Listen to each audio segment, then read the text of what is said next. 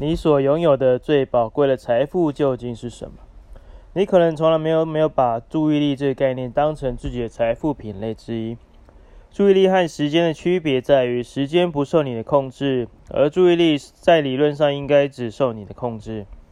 大多数的人的注意力都是被别人控制的，而其中很可能包括过去的你和现在的你。虽然单个人的注意力可能很不值钱，但若能大量收购那些完全不值钱的注意力，就有可能卖出一个不错的价钱。这么多年的观察。他总结了一个概念，叫做“人生三大坑”。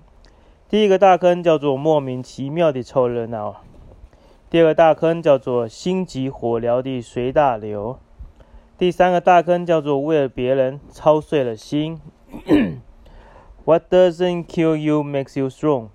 那些打不倒你的，只能让你更强。为为什么说这三个坑很可怕？因为这三个坑都会在消耗你宝贵注意力的同时，让你没有任何产出。注意力是你唯一可以随意调用，而且能有所产出的资源。注意力是在任何地方挖掘价值的最基本工具。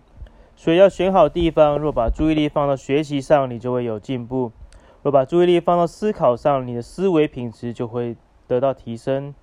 如果把注意力放到根本不可能会产出价值的地方，你就惨了。你最宝贵的东西被消耗了，而你却一点收获都没有。你的注意力却不一样，要多少有多少，爱怎么用就怎么用。理论上可以不受他人控制，在总体上看，它也不受遗传或继承的影响。在必要时候少睡一会，或者多坚持一会，就可以相对赚到更多的注意力，并把它放到更有价值的地方去。注意力大于时间，大于金钱。你的注意力比你的时间更重要，你的时间比你的金钱更重要。这就是价值观，知道什么比什么更重要，最终知道什么最重要。随之改变的是你的选择。人在改良过后的价值观下，不可能再做出改良之前的选择，这是真理。在这个价值观下，金钱其实是最便宜的东西，所以用钱来省时间肯定是很值得的交易。用低价值资产换取高价值资产，若能用钱来保证自己的注意力不被分散，那就是更划算的生意了。若可以用时间去减少注意力的消耗，那我一定不会去节省那个时间。人在心情不好的时候是无法集中注意力的，什么事都干不成，什么事都做不好。手机永远设置为静音，关掉所有的推送通知，在我专注做事的时候不接受任何打扰。当我停下来休息的时候，可以顺手处理那些未读讯息和未接来电。许多家庭不幸福的根本原因就是相互之间的时间投资太少，就这么简单。